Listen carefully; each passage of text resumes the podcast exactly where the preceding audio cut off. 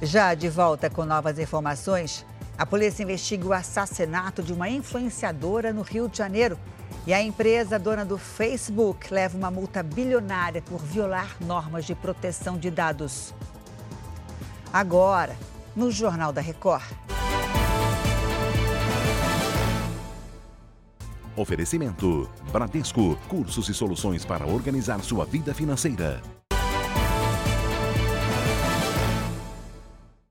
A polícia investiga o assassinato de uma influenciadora digital na zona norte do Rio de Janeiro. Ela foi morta numa das principais vias expressas da cidade. Oi, Natália, o que diz a polícia?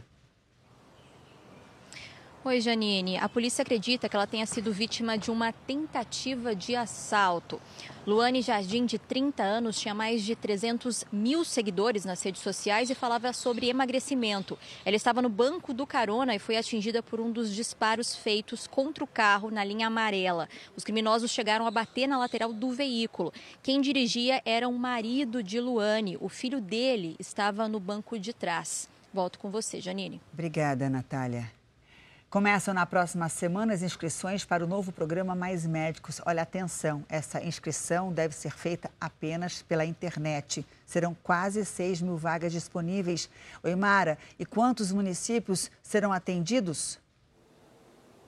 Janine, serão 1.994 cidades espalhadas pelo país. O objetivo é atender regiões onde a assistência médica é precária por falta de profissionais. Médicos brasileiros terão prioridade na seleção, mas quem se formou no exterior ou é estrangeiro também pode participar. As inscrições ficarão abertas do dia 26 até 31 de maio. A previsão é que os médicos comecem a atender já no final de junho. É com você, Janine. Então, só lembrando, de 26 a 31 de maio, já começando em junho, final de junho. Que bom.